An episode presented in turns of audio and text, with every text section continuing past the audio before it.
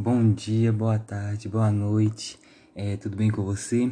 Então, é, eu tô fazendo esse podcast porque essa foi a proposta do meu trabalho de português.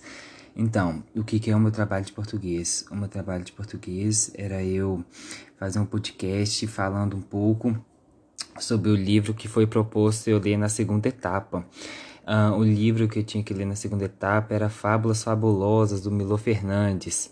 É, mas antes de, falar tudo isso, eu quero começar me apresentando. Muito prazer.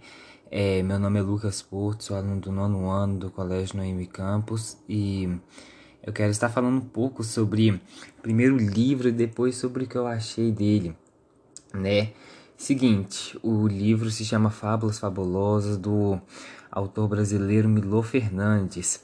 A gente joga o nome dele aqui e fala que ele foi grandes coisas é desenhista, humorista, dramaturgo, escritor, poeta, tradutor jornalista brasileiro. É... E aí ele foi autor desse livro, né? Desse livro Fábulas Fabulosas. E além disso, é... ele ainda foi autor de alguns outros livros. É seguinte, Fábulas Fabulosas foi o livro que tinha sido proposto para me ler nessa segunda etapa. É, e aí eu estive lendo para fazer esse podcast, né? E a resenha crítica é diferente do resumo. Um, o resumo é, é, falar basicamente o que é o livro, mas a resenha crítica é basicamente minha opinião. E eu quero dar minha opinião sobre o livro. A opinião que eu quero dar sobre o livro é, eu quero dar sobre principalmente as coisas que eu estive lendo, né? E a começar pela a, a fábula do gato, né? A fábula do gato eu achei bem interessante porque ela fala sobre uh, a questão do gato falar, né? E eu achei que o que aconteceu na e aí é, a mulher ela tinha um desejo muito grande que o gato falasse, né? E aí ela viu que o papagaio falava, então ela sacrificou o papagaio e deu de comer para o gato. É uma coisa que eu achei muito interessante porque é, tem o a gente usa a expressão, né? Nossa, comeu um papagaio? É, quando a pessoa está falando muito, né? Ou você comeu um rádio. E eu achei interessante que ele conseguiu fazer uma fábula com é, essa simples ideia, né? Do desse dessa expressão que a gente usa e a gente vê, eu achei de verdade sensacional essa parte. O outro que eu gostei muito foi o enterro, né? Essa eu achei de todas, eu li a mais engraçada, porque de todas as pessoas que iriam aparecer lá, o que apareceu foi um bêbado que achou que o morto já estava vivo de novo. E eu achei ela, é, na verdade, bem engraçada por causa disso, né? Em vez de aparecer uma pessoa normal, aparece um bêbado lá e ainda enterrou o cara. Um, e é exatamente isso. A gente precisa saber quem devemos pedir ajuda, né? Como a moral lá da história fala, a gente deve saber para quem devemos é, chegar na pessoa e pedir SOS, né? Devemos ter essa consciência, é, devemos olhar para a pessoa e tipo falar, cara, me ajuda, mas é saber falar para a pessoa certa, sabe? E eu achei a moral da história bem interessante e contextualizou total com a história.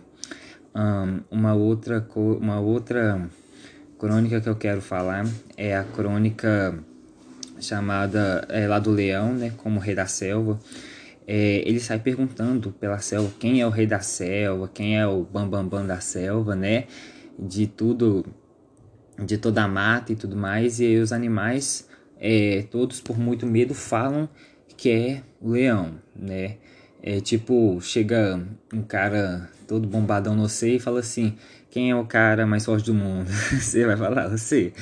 Então, mas é exatamente isso. E aí, é, todos falam por medo que é o leão. E aí chega o elefante e vai lá, dá uma rasteira nele, né?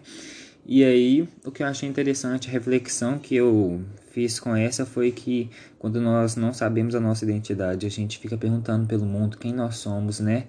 É, é só porque os outros falam que a gente quer ouvir, na verdade, não quer dizer que é verdade, né? Eu fiz essas duas ligações com essa fábula.